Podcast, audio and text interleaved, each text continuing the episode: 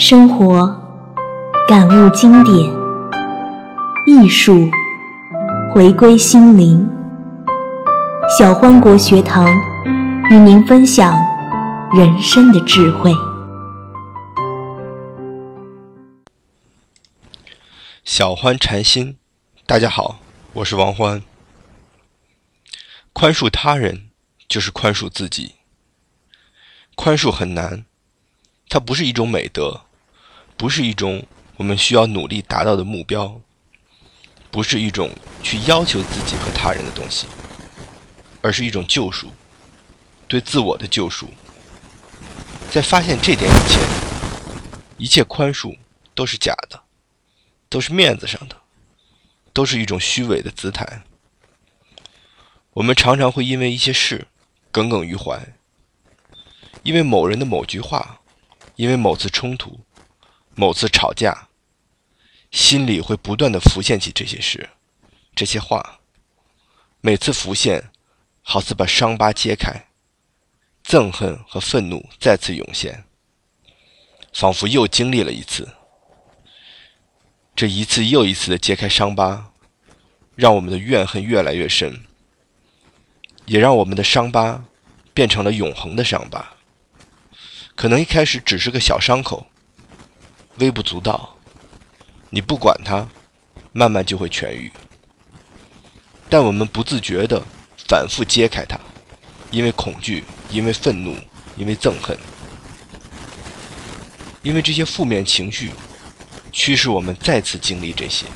听起来很荒谬，我们口口声声说要远离痛苦，追求快乐，可实际上。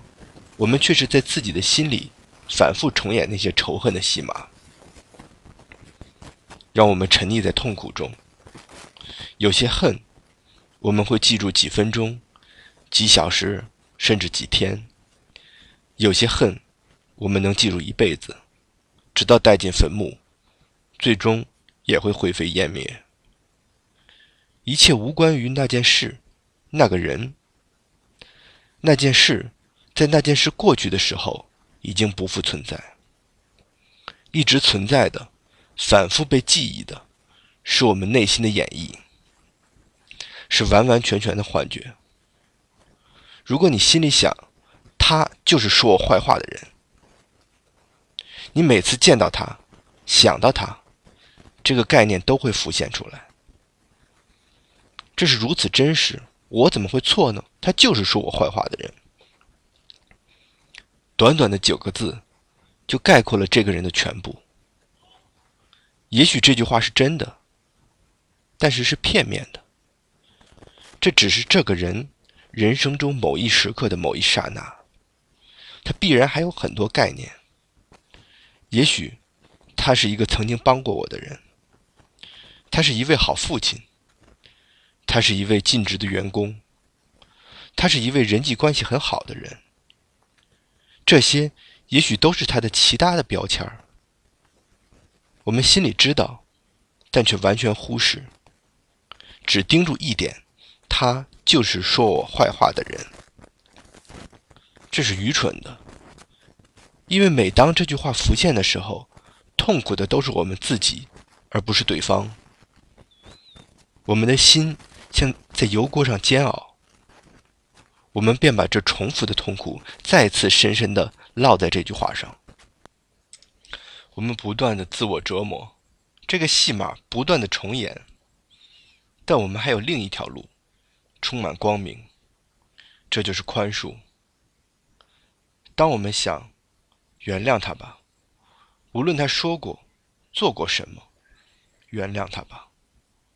几分钟的仇恨，几天的仇恨。